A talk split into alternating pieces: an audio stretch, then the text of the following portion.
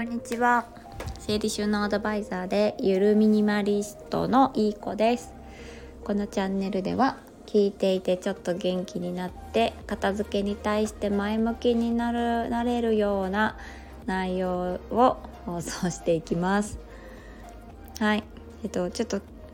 収録で撮り直させてもらってます。本当はあの午後1時半から生配信しますって言ったんですけど生配信したんですけどなんか思ってることと全然違うこと言ってたなって思って消しました。でえっ、ー、となんだ？あの今日のテーマはえー、この前やったインスタライブで反響があった内容について話します。私は普段仕事のインスタのアカウントで、えーと、時々インスタライブやってるんですけども、まあ、片付けの講師とかねやってるんで片付けに関係するあの内容片付け方とかあとはこの間は衝動買いのなんか衝動買いする理由とか対策とかで反響があった時の内容がえっ、ー、となんだっけ？なんだっけ？片付けがうまくいかない時の考え方っていう内容で話したんですけどもその時にまあ話が脱線したというか関係はしてるんですけど、まあ、うちの今中学生娘2人がこう幼稚園の時とかに ADHD だとか自閉スペクトラムだとかって病院で診断されてされた話に及びましてでまあその時片付けられなかった頃はもう周りの目も気にしてもう他人の評価というか他人の何て言うの価値観を想像してこう自分がない状態で子育てしてたんですよ。でまあそうそういうなんかもう逆境だらけの子育てだったんですけども、まあ、そこで考え方一つでこうなんかこう前向きにこう乗り越えられるんだよっていうのとつなげてその発達でこぼこの子供の話になったんですけどで、まあ、どういう反響があったかっていうと聞いてくださってる方々もうちの子も実はとかあの知り合いに発達でこぼこがあるんじゃないかっていう方がいてとかなんか結構みんな深刻っていうか悩んでるんだなっていうのがあってそこでわーって盛り上がったんですけどね。そう。まあ子育てに関しても片付けに関してもうまくいかない時の考え方みたいなで結局何があったんだっけな。まあ自分がまあ大事にしたいと思ってることは何かとか自分がやりたいことは何なのかっていうのを明確にすると、まあ、逆境が訪れた時も、まあ、乗り越えていけるよっていうそうだ締めだったんだ。はい。でまあちょっとそれはそれがテーマなのにそれはさておき。私は片付けをすればこう子育て発達障害持ってる子どもの子育てのなんかこう悩みとか解消されるんじゃないかなと思って片付けを学び始めたんですけどね整理収納アドバイザーの資格資格を取ったんですよ。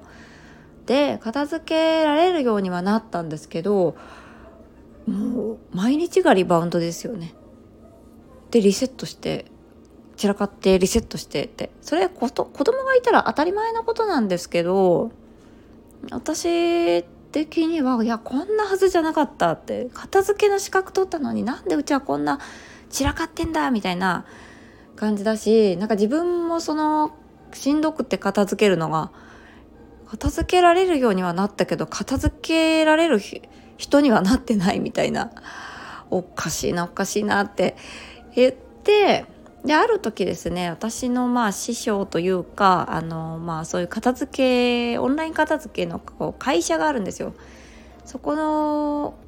あの社長さんそのそこの先生からあのノータイプによるあの片付け方法みたいなあの片付け方新しい考え方ですねを学んだんですよ。でそこであノータイプっていうのがあって人によってノータイプが違うんだって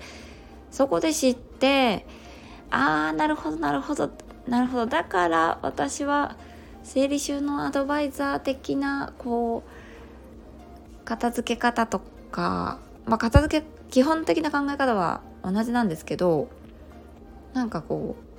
うなんだろうシンデレラフィットとか同じ箱を使ってきれいに収納するとかその方法は私は私のノータイプには合ってなかったってことが判明したんですよ。でででちなみにうちの家族も合ってなかったっていうのが分かってあそういうことかと思ってまあ自分のノータイプに合った片付けに従いながら、まあ、臨機応変に、まあ、ここはこうでここはまあキチキチ片付けキチキチっていうか、えーと、仕分けて揃えてっていうところもあればざっくりなところもあったりとか自分と自分の家族に合ったこう物の収納方法だったりとかっていうのに変えてったらあんまり散らかな散らからなくなってきたんですよ。でそれって子供が大きくなったから散らからなくなったんじゃないのって思ったこともあったんですけど私は普段整理収納アドバイザーとしていろんなお宅に行く機会があるんですけどもそこで思ったのは子供の年齢に関係ない家の中が散らかって片付かないっていうのは子供が小さいから片付かないとか子供が大きいからあんまり散らからなくなるとかそういうわけじゃないっていうのはなんとなく分かり始めていたのでいやこれは違うなって。子供が大きくなって散らかさなくなったから散らからなくなったんじゃなくって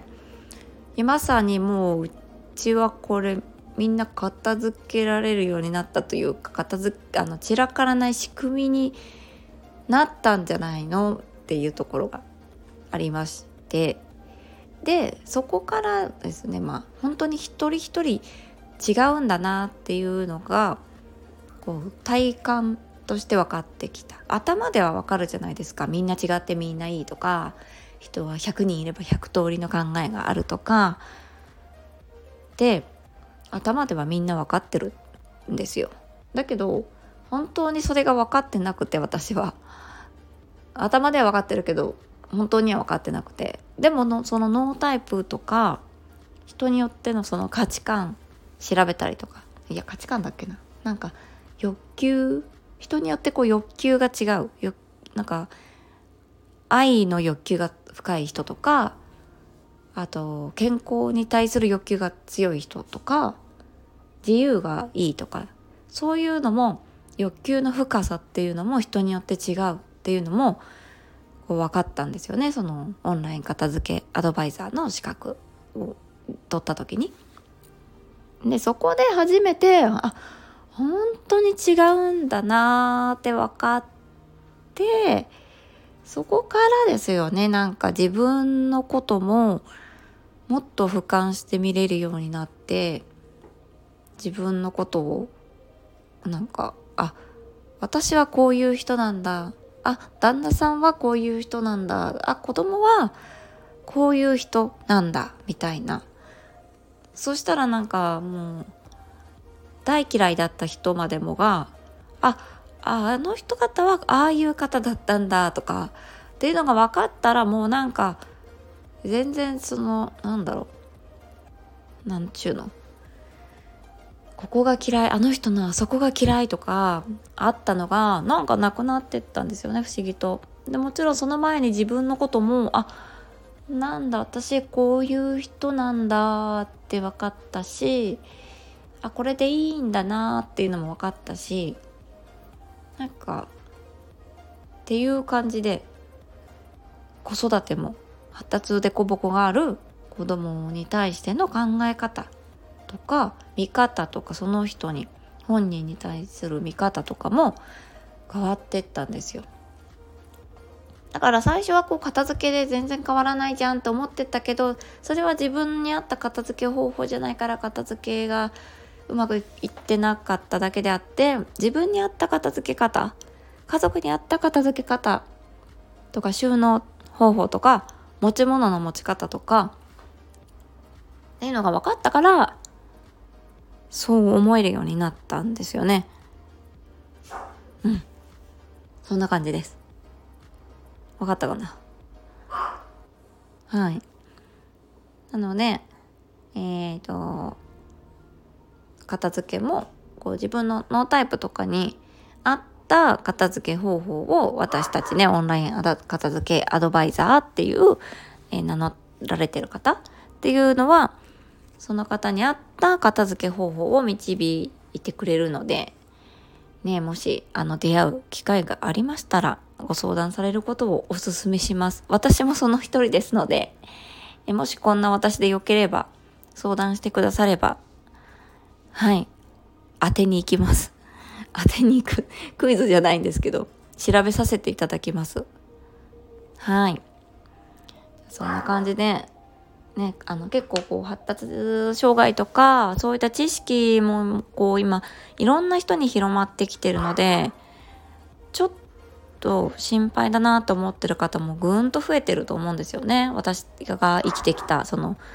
子育てに悩んでた10年前と比べて。うん、なのでまあそういったモヤモヤを一刻も早くねなくしたいなってなくしてあげたいなって思ってますのでまあそういうそれが夢で 発信活動とかあの生理収納アドバイザーとして活動してます。はい。ではでは、犬が騒ぎ出したので、今日はここまでにしようかなと思います。えー、素敵な午後をお過ごしくださいませ。失礼いたします。